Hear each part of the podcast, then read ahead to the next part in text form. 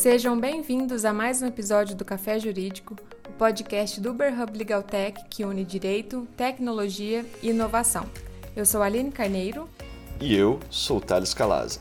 E hoje nós vamos bater um papo com o Heitor Amaral sobre um tema que está dando o que falar quando o assunto é competição: os esportes. O Heitor é sócio fundador do escritório Amaral Advogados, assessora empresas de base tecnológica com atuação nacional e internacional especialmente nas áreas financeira, tecnologia, agronegócio, e-commerce e agência de marketing digital.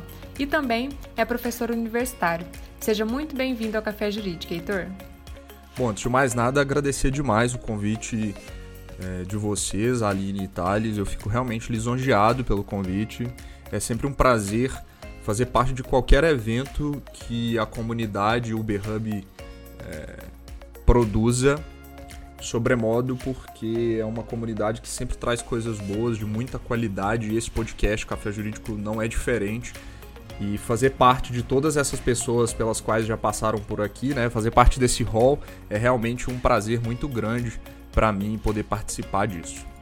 Você pode ter certeza que o prazer é todo nosso. Ainda mais poder contar com um especialista na área e de um tema tão legal e que ainda não é muito discutido, não é muito aventurado na área jurídica, não é que são os esportes. É um tema que promete muita novidade aí para os próximos anos, inclusive aparenta ser uma boa área de atuação. É um dos itens que a gente vai conversar aqui.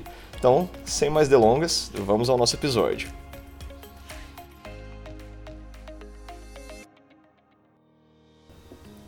Heitor, para a gente contextualizar aqui com o nosso ouvinte, normalmente quando a gente pensa em esporte já vem à mente a figura dos jogos eletrônicos, né? Você pode explicar para a gente o que seria um esporte e se todo ou qualquer jogo online poderia se encaixar nessa classificação? Ou tem alguma regra, algo para definir o que é um esporte e o que separa ele de outros jogos eletrônicos? Ainda existe verdadeiramente uma, uma indefinição com relação a esses conceitos mas no meu ponto de vista, o que difere os esportes eletrônicos de um game qualquer é a existência de competitividade. Então, se você está competindo contra pessoas, se você está competindo contra uma máquina, eu posso considerar como um esporte eletrônico, né? Se você está é, é, competindo com o tempo, ou seja, eu quero bater o meu próprio recorde. Então, acho que a grande diferença, se a gente fosse definir é, os games, né, os jogos em si do esporte eletrônico é realmente o fator da competitividade. Agora, com relação a, aos jogos, se todo jogo pode ser inserido ou não é uma questão da própria ideia do jogo. Se o jogo tem uma competitividade, se ele tem a possibilidade da criação de um ranking ou de uma, é, enfim, de números que possam definir posições, eu acho que sim, ele pode ser considerado um esporte eletrônico. É, mas eu acho que o ponto principal aí realmente é a questão da competitividade. Se há possibilidade de competitividade, seja em múltiplos jogadores ou seja contra a própria máquina, né? Como a gente tem outros casos que não necessariamente eu tenho um player contra outro, é, ou uma equipe de players contra outro. Eu acho que sim, a gente pode considerar ele como um esporte eletrônico. Legal, Heitor. Interessante essa visão da competitividade. E quando se trata de esportes, principalmente pela questão da competição em jogos eletrônicos, em que a maioria dos jogadores, atletas são jovens, se tem muito uma visão de informalidade nesse meio, né? E trazendo pra, para as questões jurídicas, há alguma regulamentação específica no cenário nacional ou global que estabeleça algumas regras gerais para a prática desse esporte? E se não houver no Brasil, já há alguma previsão ou projeto para essa regulamentação específica? Bom, na verdade, só para poder fazer um contraponto, eu acredito de verdade que a informalidade existe, mas como em qualquer uh, outra atividade, ela está especificamente aplicada para quem está no nível mais baixo de jogo ou está no nível mais baixo de negócio, né? Quando a gente começa a olhar para o cenário e começa a perceber o volume que isso tem de forma geral, só para vocês terem uma ideia, é, os jogos têm um faturamento de 138 bilhões é, de dólares, né? Se a gente pegar o comparativo do ano de 2018, e se a gente compara com o cinema e com a música, o cinema e a música somados não chegam praticamente nem na metade do que os esportes já alcançam, né, com relação a números especificamente. Existem várias regulamentações é, na União Europeia, na França, na Rússia, enfim, todos os países têm regulamentações específicas, mas no Brasil, apesar da gente não ter nada específico é, em vigência, nós temos várias legislações. Né? Então, quando a gente fala de atleta, nós temos a aplicação da Lei Pelé para algumas é, questões. A gente fala da regulamentação trabalhista, como eles são contratados, vários deles em regime CLT nós temos a aplicação das regras trabalhistas também. Quando a gente fala das marcas e tudo que envolve uma organização e tudo que envolve as próprias desenvolvedoras, a gente tem proteção de direitos autorais, tudo que envolve propriedade intelectual, enfim. Então a gente tem uma legislação é, vasta para ser aplicado e de verdade eu acho relativamente desnecessário a criação de uma lei específica. Afinal de contas, isso muda, muda muito e existe um ponto muito decisivo dentro dos esportes eletrônicos. E qual é esse ponto? Cada desenvolvedora acha ou encontra o seu caminho de gerar ou de gerir, melhor, especifica, melhor dizendo, é, os seus torneios. Então, assim, as grandes, né? A Valve tem uma forma de conduzir seus torneios, a Riot tem uma forma de conduzir seus torneios, e cada um aplica a licença ou aplica a forma de regulação do seu próprio é, sistema ou do seu próprio jogo dentro daquilo que ela acredita. Então eu acho que você engessar ou criar um modelo específico para as modalidades de forma geral seria, como a gente faz muito bem no Brasil, né? Criar barreiras extremamente desnecessárias é, para que a modalidade pudesse se desenvolver. Quanto mais burocracia você cria, quanto mais entraves você coloca, mais dificultosa é de forma assim indiscutível a progressão e a evolução do mercado de forma geral. Então, para dar um exemplo prático, a Riot tem aplicado o modelo de franquia, né? vai aplicar na verdade no próximo é, sprint de LoL, enquanto a Valve, por exemplo, usa um modelo completamente diferente no Dota, é, no CS, enfim, em outras modalidades. É, cara, bem legal que você comentou que realmente a gente está falando aqui é, não é de brincadeira, né? A gente está falando de um mercado que movimenta bilhões de dólares. E realmente fazer uma legislação específica ali poderia tirar a própria natureza da questão, que acaba por ser também a diversão que o player ele não está ali estritamente profissional. Eu acredito que muita gente realmente esteja ali por uma questão de hobby ou tenha iniciado por esse motivo. Heitor, ainda comentando um pouquinho sobre as regras do meio, chega a nossa informação, seja pela mídia massiva ou pela própria mídia passiva de séries e como alguns gamers são retratados em filmes, que muitos jogadores não são mantidos numa condição legal durante os treinamentos, né? Como às vezes até o próprio ambiente de uma garagem, de um depósito. Você vê a aplicação de alguma regra trabalhista nesse cenário? Você pode aproveitar e comentar também com a gente um pouquinho sobre o que seria uma gaming house e um gaming office.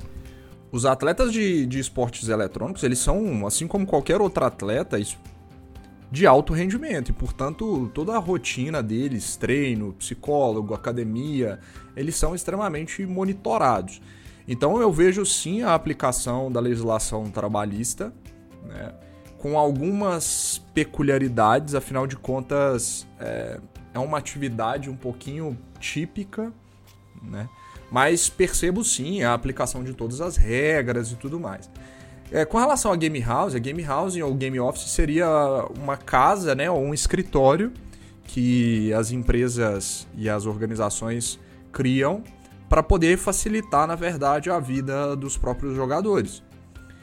É, quando você percebe que o Brasil ainda não tem qualidade de rede, enfim, tem sérios problemas de infraestrutura quando a gente fala de internet, a ideia da Game House é levar ou ter um espaço para que todos esses atletas possam chegar no mais alto nível da melhor forma possível. É justamente entregar estrutura para esses atletas, para poder desempenhar bem, ter uma produtividade alta, fazer de fato o que se espera deles, né?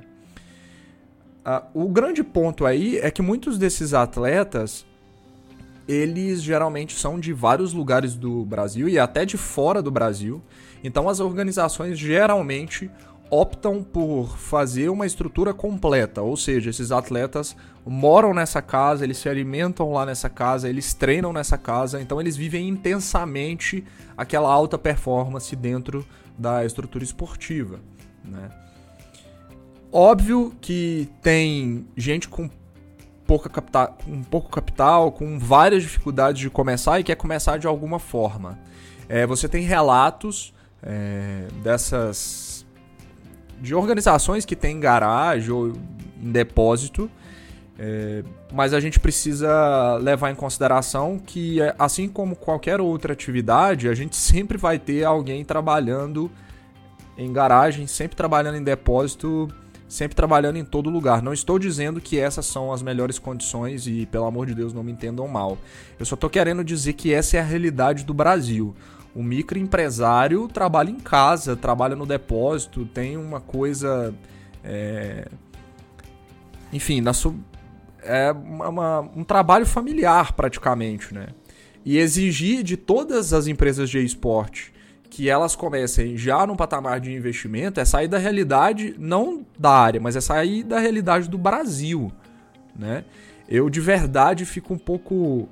É, fico um pouco chocado com isso, assim, parece que as pessoas fazem críticas e não olham para o que elas conseguem ver, sabe? O feirante, o rapaz que tem uma feirinha ali, trabalha lá é, de domingo a domingo e. De novo, a gente precisa lutar sempre por melhores condições, afinal de contas é um esporte de alto rendimento e as pessoas precisam de ter as melhores condições. Sempre, né? E quem quer empreender nessa área, né, quem quer criar uma organização, tem que ter em mente que vai precisar dar as melhores condições possíveis para os atletas. Mas isso vai inevitavelmente acontecer como acontece em todas as áreas é, do mundo, né? E, e esses maus exemplos não são regra, definitivamente. E esse principalmente eu acho que é um ponto difícil para as organizações, né? Conseguir dar uma estrutura de qualidade, é, capitalizar isso, afinal de contas é um mercado muito incipiente ainda. E em termos é, de, de divisão, né? Você tem aquelas organizações, você tem, por exemplo, a Astralis, que fez um IPO, tem capital aberto, enfim. Mas essa não é a realidade de 95%. Assim como não é no futebol, né?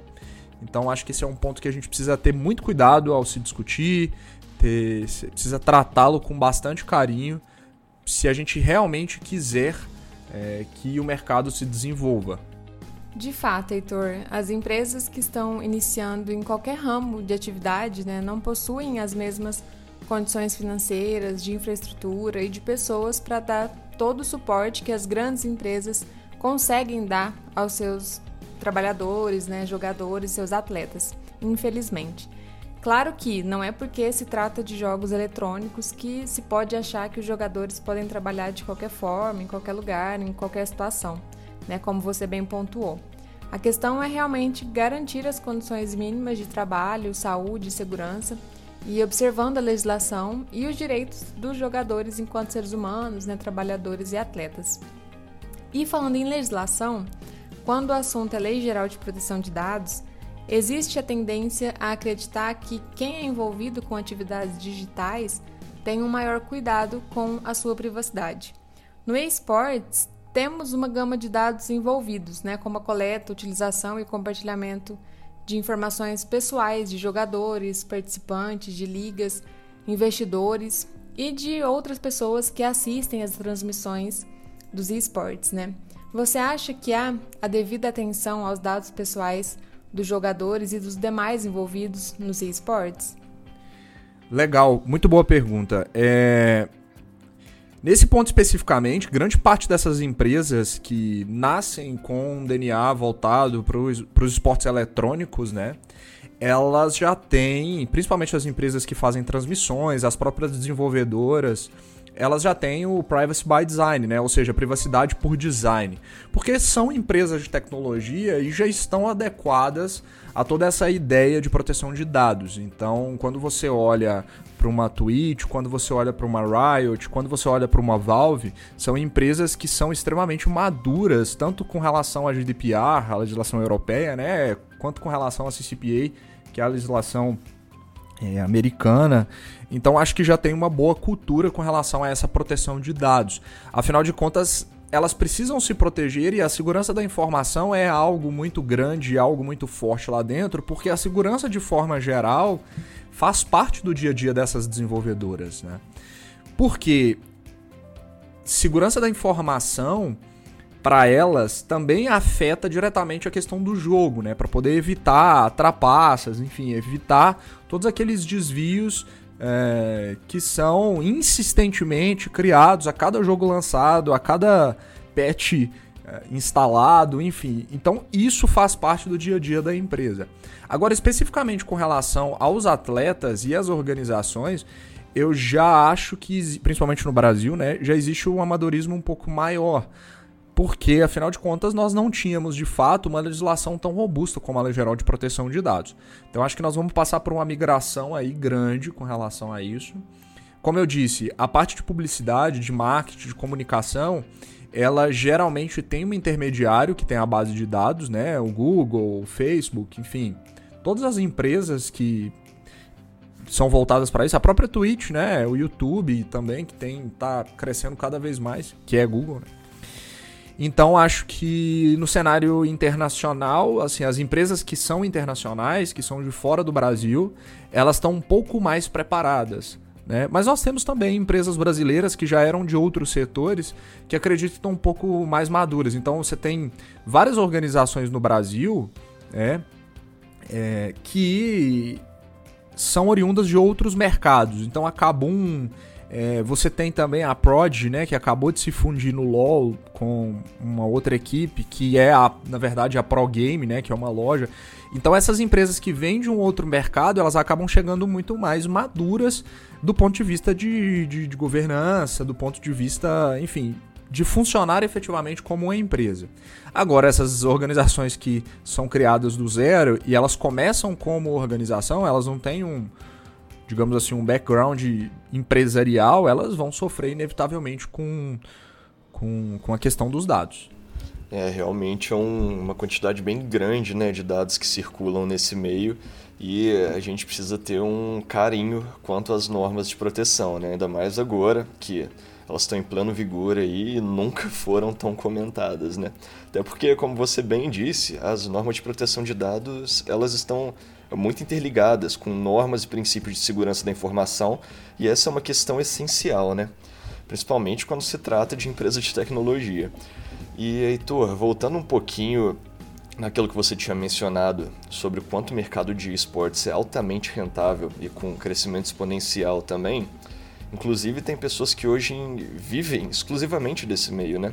Com todo esse crescimento, é, toda essa notoriedade que o meio tomou, você acha viável que um advogado se especialize nessa área? Há uma tendência para crescimento do mercado jurídico nesse nicho?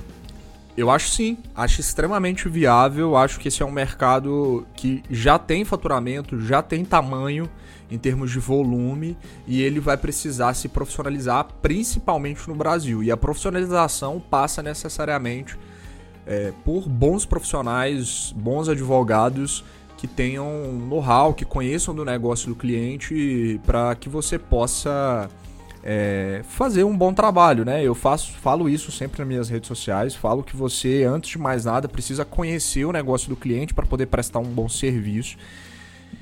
E acredito que esse mercado. Acho que é um grande erro, na verdade, viu, Thales? As pessoas acharem que o esporte é só o jogo, né? Você tem um mercado periférico monstruoso, assim, muito grande com relação a isso. Então, para poder citar aqui alguns exemplos, você tem um mercado de hardware, né, de computador, você tem um mercado de acessório, de software, de mouse, de teclado, de monitor, é, de mesa, de cadeira é, que acaba tocando é, empresas de venda, né? Então, eu, acabei, eu, eu falei da Pro Game, falei da Kabum, enfim, mas você tem várias outras, Magazine Luiza, lojas americanas, todas essas empresas já vendem esses equipamentos de informática. Você tem a parte, por exemplo, que afeta também aos esportes de marketing, de publicidade, sabe? Quanto custa para você anunciar na Twitch, por exemplo, quando você compara para um anúncio no Facebook ou no Instagram, o custo é muito menor, você tem um público muito mais engajado. Então, como que essas plataformas vão se relacionar tanto com os produtores de conteúdo, quanto com, seu, com seus clientes, quanto com os anunciantes? Quem vai fazer esses contratos? Você vai precisar conhecer, é custo por clique, é visualização, como que vai funcionar toda essa remuneração? Essas relações jurídicas elas vão ter problemas, isso é um fato. Na verdade, elas já estão tendo problemas, né?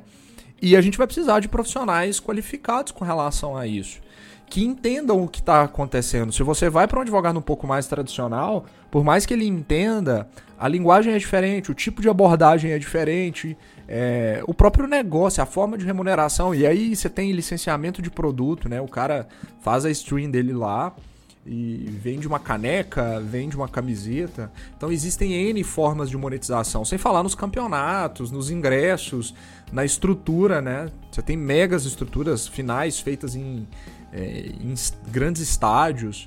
É, então acho que é um mercado enorme e acho que existe um espaço, né? Existe um hiato absurdo para que os advogados possam crescer e se especializar cada vez mais nesse mercado. E acho que nos próximos anos a gente vai ter um crescimento de receita, é, principalmente para as equipes menores, né, que vão acabar tendo mais campeonatos, mais premiação e vão demandar esse tipo de serviço. Muito legal, Heitor. E aproveitando o gancho dessa questão de oportunidade para os advogados se especializarem nesse meio, a gente já falou aqui de direito digital, proteção de dados, direito trabalhista, regulamentações. Você vê mais alguma grande área do direito aplicada ao mundo do esportes? Há mais disciplinas né, que os advogados que se, que se interessam pela temática podem explorar nesse mercado? Vejo sim, é, a gente já falou de proteção de dados, direito trabalhista, né, de regulamentações. Eu vejo pelo menos umas três áreas que serão muito importantes. É, propriedade intelectual, que eu entendo que faz parte, afinal de contas, grande parte dos proventos ou grande parte é, da receita vem da exploração da imagem, é, tanto dos atletas quanto das organizações e toda a parte, de novo, né, repetindo, do licenciamento de produtos, enfim, tudo isso é bastante importante. A parte do direito societário é muito importante. Eu acabei de dizer numa pergunta anterior que a Prod se fundiu com outra equipe e isso é uma atividade tipicamente societária. Então, se você quer desenhar um modelo é, societário de organização, se você quer criar um modelo de founding para essa organização, se quer ter investidor, se você quer ter, em algum momento, quer abrir capital, se você quer fazer contratos internacionais, enfim, toda a parte do societário é, vai ser bastante importante né, na estruturação desses negócios. E eu acho que o civil, na verdade, a parte contratual, ela é bastante importante sempre, né? Afinal de contas, são esses contratos é, que vão acabar dando subsídio para que as organizações possam contratar, trabalhar sua parte de imagem. Vai ter contratação com agências de publicidade, com é, produtoras, enfim, com as próprias desenvolvedoras, né? Eu disse também anteriormente, para poder lembrar, que a Riot vai implantar o sistema de, de de franquia, então você vai precisar entender de franquia, né? Então, se eu pudesse elencar, talvez seriam essas as principais é, modalidades, assim, ou as principais áreas do direito para poder discutir todas essas questões envoltas à ideia de esportes eletrônicos. É legal a gente ver realmente que tem muito espaço aí, né? E é realmente uma matéria bem transdisciplinar. E são vários caminhos para quem quer trabalhar aí com esse mundo, tem é, bastante espaço, é uma área bem legal realmente. E já caminhando aqui para o final da nossa conversa, Heitor, é, para o pessoal que quer se aprofundar nessa área, que gostou aí do, do que ouviu, que quiser saber mais, você tem algum material legal para indicar? Pode ser um livro, um e-book, um curso, um podcast? Então, esse é um grande desafio. Acho que quem se interessa por esse assunto vai precisar fazer estudos relacionados ao direito e ao esportes. Existem poucas coisas. A gente, inclusive, esse mês está produzindo no escritório várias lives para poder falar sobre isso. Então, quem quiser também acessar é amaral advogados. Tem vários conteúdos sobre isso lá. Mas de outras pessoas, eu vou indicar que todas as quintas-feiras tem uma coluna na Rádio CBN de Ribeirão Preto. Por incrível que pareça, tem um advogado muito bom é, o Nicolas Bock, que fala disso há um bom tempo, já esteve na ESPN e tudo mais, talvez seja um dos precursores. Tem um escritório que trabalha de forma geral com a parte de entretenimento, que é o Bichari Mota, é, que é o Marcos, um excelente advogado que, na verdade, não trata de esportes especificamente, mas ele trata da área de entretenimento, então acho que pode ser importante é, ler algumas coisas sobre isso. E existe um livro também, que não é necessariamente jurídico, mas que pode dar uma visão grande do negócio, enfim, da, da perspectiva dos esportes eletrônicos de forma geral, que se chama Good Luck, Have Fun, The, the Rise of the Esports, é, que está disponível à venda, enfim, um livro muito bom também. Basicamente são essas ideias, é, tem muito conteúdo esparso, assim, artigos e tudo mais, mas nada muito concentrado. A gente pretende em breve produzir alguma coisa um pouco mais densa, mas são cenas dos próximos capítulos. Ótimas dicas, Heitor. E algo que você disse que é muito importante para quem quiser se especializar no tema é realmente estudar as questões jurídicas, né? Mas muito além delas. Também é necessário entender todo esse mundo que envolve o esportes, né? Que como você disse, existe todo um contexto, né, por trás disso que deve ser conhecido para quem quer, é, por quem quer trabalhar nessa área, né? Heitor, muito obrigada por ter participado do Café Jurídico com a gente. Foi uma grande honra ter você aqui e com certeza o conteúdo que você nos trouxe foi indispensável para quem quer se aprofundar mais nesse tema. Muito obrigada mesmo. Bom, eu que agradeço, Aline. Foi realmente um prazer. Eu fico lisonjeado, como disse no início, pelo convite. Essa comunidade é enorme e não à toa, Fernandinho e todo mundo, né, que participa da comunidade, merece todos os prêmios e reconhecimento que vem tendo é, ao longo dos últimos anos e certamente a comunidade há de, de brilhar ainda mais, não tenho dúvida disso. Eu estou sempre à disposição, quem quiser me seguir nas redes sociais pode acessar, né, no Instagram é Heitor Amaral ADV e Heitor Amaral também no, no, no, no Twitter. Pode me acompanhar por lá, a gente está sempre falando sobre isso, mostrando casos práticos é, e sempre produzindo conteúdo também. Um grande abraço para todo mundo. Então é isso, pessoal. Muito obrigado por você que nos acompanhou até aqui. Esperamos que tenham gostado. Qualquer comentário, crítica ou sugestão, você já sabe. A gente está à disposição aqui no e-mail e nas redes sociais que estão na descrição desse episódio. Aproveite e entra lá no nosso grupo de Telegram. É só clicar no link que a gente deixou aqui. Muito obrigado, um forte abraço e até a próxima.